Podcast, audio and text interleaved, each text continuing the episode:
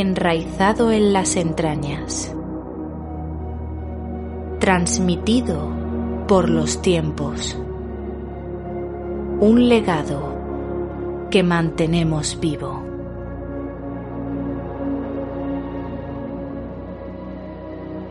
Esto es Folcast.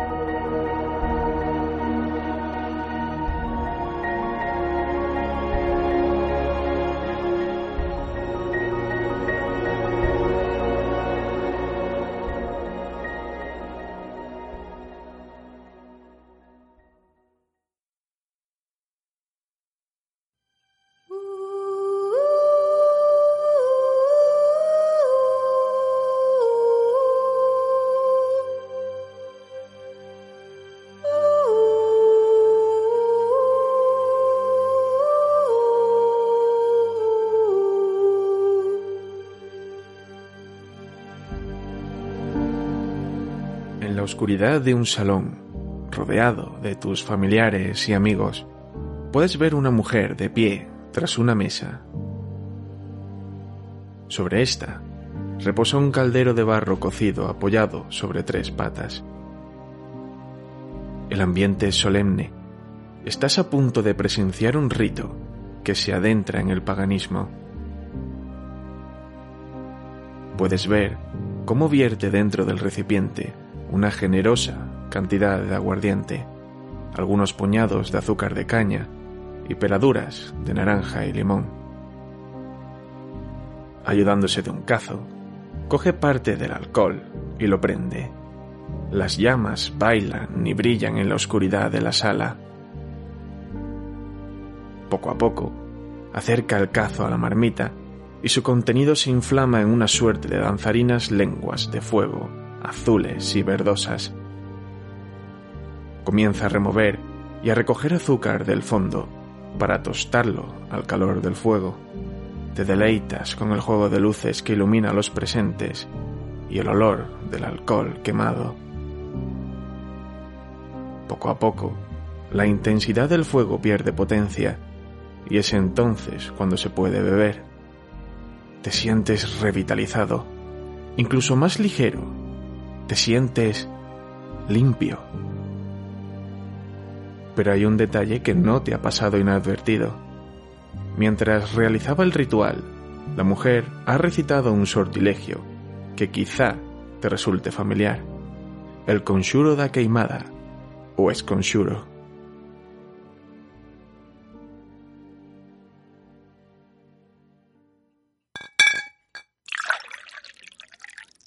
Mouchos, coruxas, sapos e bruxas.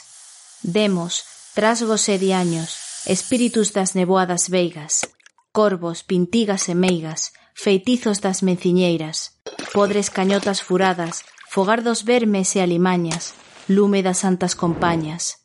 Mal de ollo, negros meigallos, cheiro dos mortos, tronos e rayos. Ouveo do can, pregón da morte, fuciño do sátiro e pedo coello, pecadora lingua de mala muller casada cun home vello. Averno de Satán e Belcebú, lume dos cadabres ardentes, corpos mutilados dos indecentes, peidos dos infernales cus, muxido da mar embravecida, barriga inútil da muller solteira, falar dos gatos que andan a xaneira, que della porca da cabra malparida. Con este fol levantarei as chamas deste lume que asemella o do inferno, e fuxirán as meigas a cabalo das súas escobas índose a bañar na praia das areas gordas. Oíde, oíde os ruxidos que dan as que non poden deixar de queimarse no aguardente, quedando así purificadas. E cando esta brebaxe baixe polas nosas gorxas, quedaremos libres dos males da nosa alma e de todo embruxamento. Forzas do ar, terra, mar e lume, a vos fago esta chamada. Si é verdade que tedes máis poder que a humana xente, eiquí agora, facede que os espíritus dos amigos que estean fora participen con nós nesta queimada.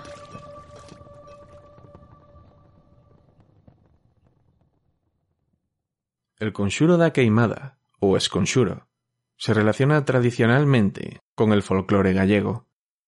Algunos otorgan el origen de este ritual a los celtas, a los árabes e incluso a los germanos, pero la realidad dista mucho del mito ancestral del que se piensa que proviene. El conjuro da queimada fue creado en 1967 por el vigués Mariano Marcos Ávalo. Me refiero, claro, al conjuro en sí mismo, no al ritual de la queimada, cuyas raíces sí parecen ahondar más profundamente en la historia. Aunque no se sabe su origen exacto, sí sabemos cuál es su propósito, alejar los malos espíritus, los males de ojo, las envidias. Todo esto se encuentra íntimamente relacionado con ciertas brujas rurales típicas de Galicia, las llamadas meigas.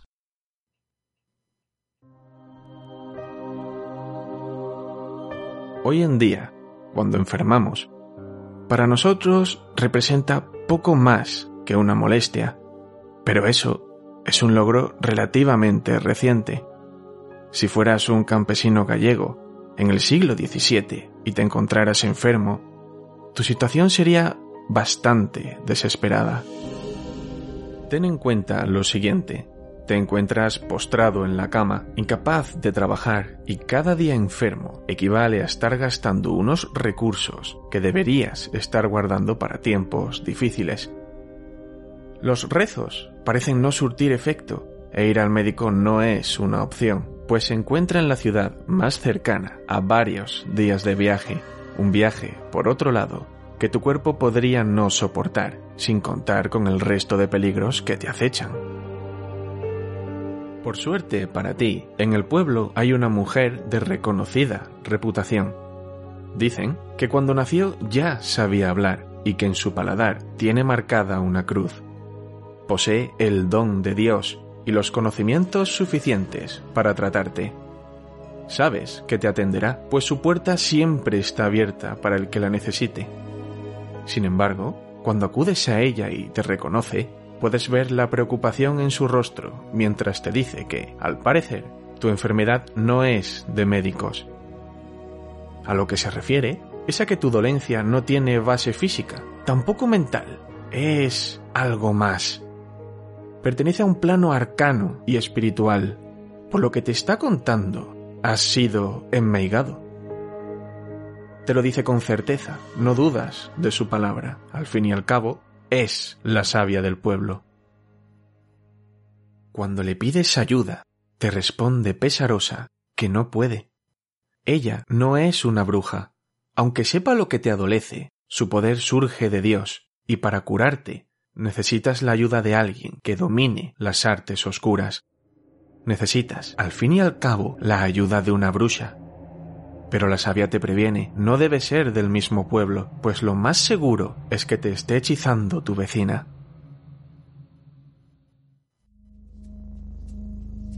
El tema se complica. Lo que a priori parecía una enfermedad, ahora resulta ser una maldición ayudado de un pariente tuyo, vais al pueblo más cercano. Tras algunas horas de viaje que resienten tu condición, acudís a la bruja del poblado. Es fácil reconocer su puerta. Colgando de las paredes hay ajos, cuchillos, clavos, herraduras, formas fálicas y demás amuletos. Aunque el despliegue de talismanes te parece blasfemo, tu tormento supera tu fe y llamas a la puerta. Una mujer vieja y arrugada, de ojos bizcos y con una gran mancha negra en su cabeza casi calva, te abre la puerta. Te mira un momento y por un segundo te parece atisbar un gesto burlón en su rostro. Intuyes que ya sabe por qué vienes. Aún así, le cuentas tu caso y os hace pasar. No habías reparado antes en la intensa amalgama de olores que impera en la casa grasa quemada, hierbas, aguardiente. Todas las ventanas están cerradas, aumentando la sensación de claustrofobia imperante. La habitación se encuentra apenas iluminada por la lumbre de un hogar donde burbujea un caldero. La señora os sienta en un par de sillas bastante incómodas, mientras tratas de tranquilizar a tu pariente, que parece visiblemente asustado.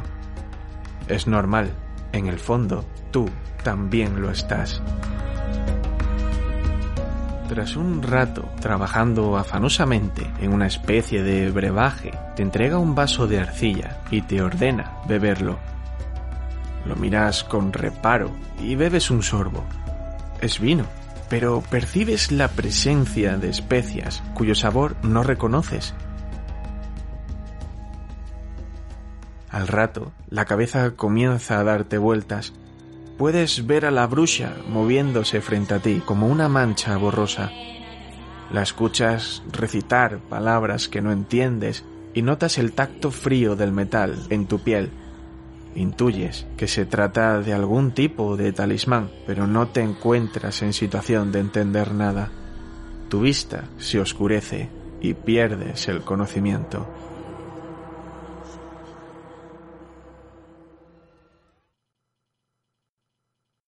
Despiertas de golpe tras una de las peores pesadillas que hayas sufrido nunca. Tu familia te rodea y puedes ver que te encuentras en tu cama. No entiendes nada. Te explican que estando en casa de la bruja te desmayaste y tu pariente tuvo que llevarte como pudo hasta tu casa. Has delirado durante un día entero, pero ¿habrá merecido la pena? Bueno, en realidad te encuentras mejor Casi podrías decir que la enfermedad se ha ido y te sientes revitalizado. Por un momento la alegría te embarga, estás curado y tu familia lo celebra contigo. Aunque hay algo que te turba. La bruja ha sido capaz de desenmeigarte y para ello ha hecho uso de la magia una fuerza oscura que, no comprendes, pero que sabes que se opone al poder de Cristo. Entonces, ¿es la bruja una mega satánica? ¿Ha vendido su alma al diablo para conseguir poder? ¿Qué la diferencia de la meiga que te echó el mal de ojo en primer lugar? Esa noche contáis historias de meigas tu padre jura y perjura que una tía suya, que era Meiga, encontrándose al borde de la muerte, intentó pasarle su poder a su propia hermana. Le dijo que cogiera la escoba que le ofrecía, pero ella se negó.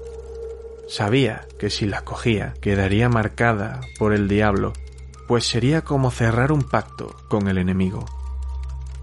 Tu tío replica a tu padre que no es la única manera de convertirse, cuenta que él vio con sus propios ojos un aquelarre de brujas en el que se encontraba el demonio y pudo ver cómo una de las meigas viejas traía a una chica joven del pueblo para convertirla. Aceptó el poder dejándose tocar por la uña de Satanás, la cual le dejó una marca oscura en su piel. A continuación, esta besó el trasero de su nuevo señor y recitó el Padre Nuestro de las Meigas para cerrar el pacto. Pai sodes noso escollido, para vos a gloria dar. Pai sodes noso soleante, para gloria vos dar.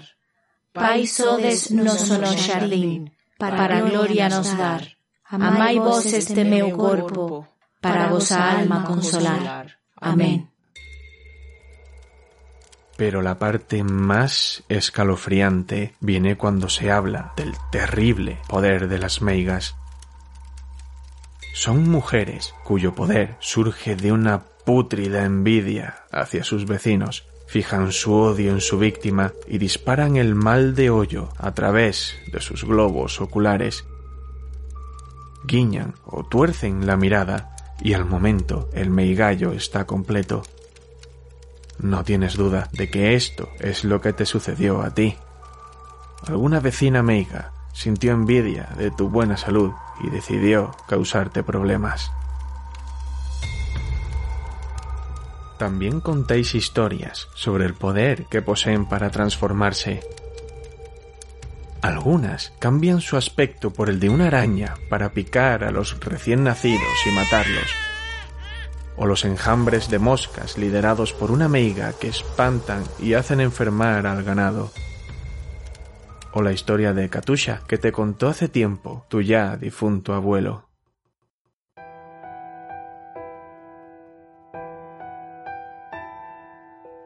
En Canaval, un pueblo de Lugo, había una vez un mozo.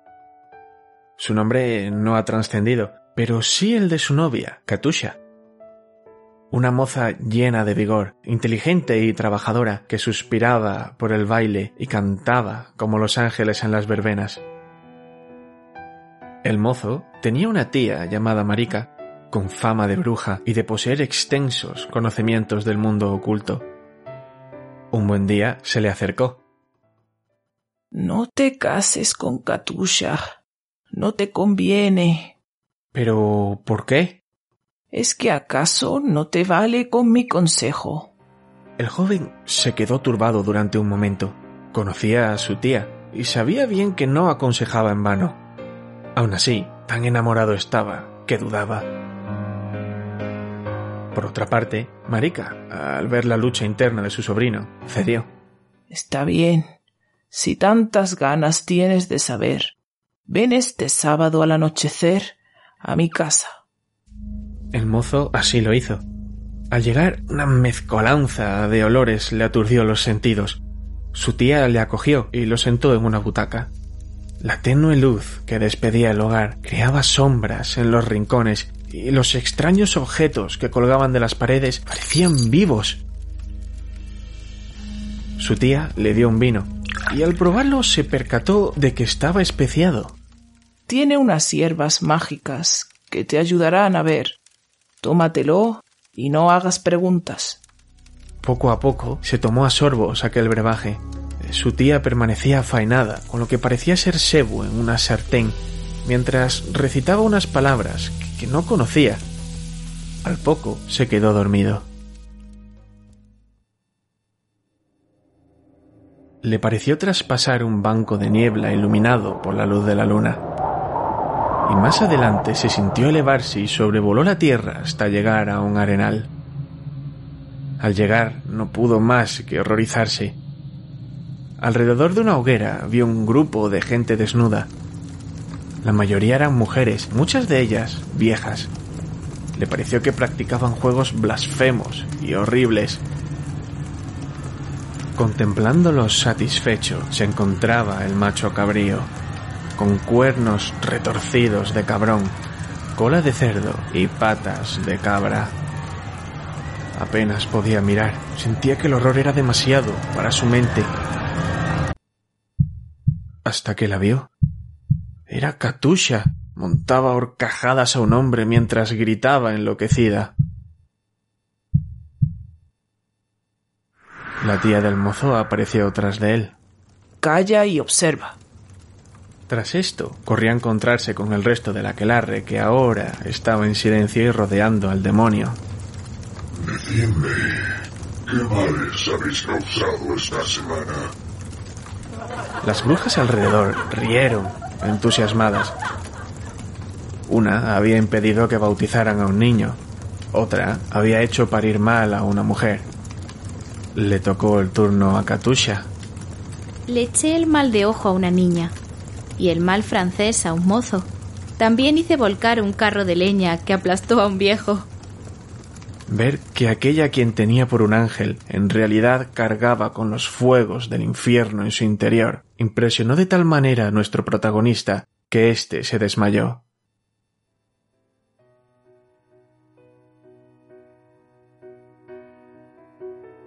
Al despertar, abandonó la casa de su tía sin decir nada.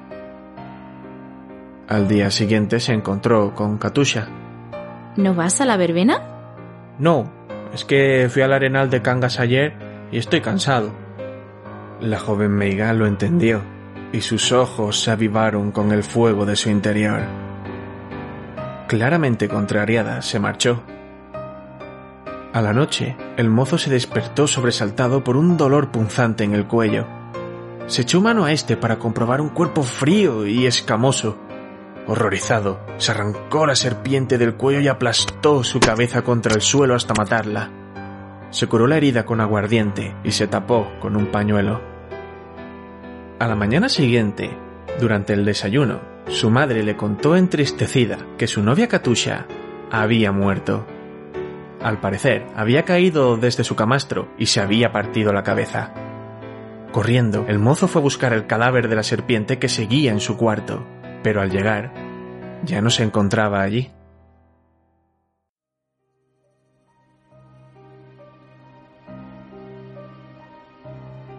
Querido oyente, las megas de las que hemos hablado, como tantas y tantas brujas, fueron también perseguidas por la Inquisición. Su vinculación con el príncipe de las tinieblas las convertía en enemigas indiscutibles de Dios. Eso sin contar los daños y males que sus vecinos les atribuían. En muchas ocasiones eran estos mismos los que, movidos por los rumores, acusaban a una mujer de meiga. La encerraban, la torturaban y la apaleaban hasta que decía la verdad. La verdad entendida como lo que ellos querían escuchar. Fue el caso de María Soliña, en Cangas de Morrazo durante el siglo XVII, quien, junto con otras cinco supuestas seguidoras, sufrió el envite de una turba enfurecida. Llegó a confesar los más terribles crímenes y hasta doscientos seguidores con nombres y apellidos, casi una quinta parte de toda la población de alrededor pero antes de ser ejecutada, pidió ser juzgada por el Santo Oficio. Parece una contradicción, ¿no es cierto? Dos comisarios se acercaron a la localidad. Tras escuchar el testimonio de las pobres mujeres, decretaron lo siguiente. María Soliña no era una mega satánica, sino una bruja sabia que se ayudaba de sus artes para causar beneficio. Sus cargos fueron retirados y ella fue perdonada pero su cuerpo había sido demacrado. Con setenta años de edad murió debido a las consecuencias del maltrato sufrido. Parece ser que María Soliña era una sabia de la que hablábamos anteriormente, pero no era esto lo que la llevó a sufrir la ira de sus vecinos. Hacía poco había enviudado y había heredado todos los bienes de su marido, de esta forma, María era una mujer que se podría considerar pudiente, y puede que se considerara más libre de lo que le estaba permitido. Casi podríamos considerar como mal de ojo la persecución promovida por la envidia de sus vecinos. Pero no pasemos por alto la labor de la Inquisición. Frente a la ignorancia de los campesinos se impuso la prudencia de hombres letrados que supieron ver la realidad del caso a diferencia de otros muchos en los que la verdad brilló por su ausencia en las llamas de una pira. ¿Son ciertas las historias que se cuentan sobre las meigas? No podemos asegurarlo. Sin embargo, sí parecen tener un significado moral más allá de las fantasías. La eterna lucha del bien contra el mal, el pecado contra la virtud, el orden frente al caos. Desde el prisma de la época, los vecinos, trabajadores y temerosos de Dios formarían parte del lado luminoso, mientras que la meiga representaría al enemigo de Cristo, la sombra donde yacen todas nuestras tentaciones. A simple vista, parece que la idea que se tenía entonces sobre la meiga era, simplemente, la descripción de una mala persona e incluso a veces una excusa. Una excusa para deshacerse de alguna vecina problemática o que no se ajustaba al rol que se esperaba de ella como mujer. Puede que antes del cristianismo la imagen de la meiga fuera diferente. ¿Serían vistas también como un enemigo a batir? ¿O como un milagro que fortalecía a la comunidad? Puede que fueran vistas como mujeres dotadas de un poder semejante al de los dioses, capaces de las mejores acciones o las peores desgracias.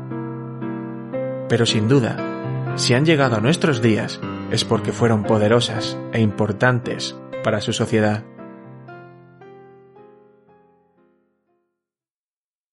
Eu non creo nas mais.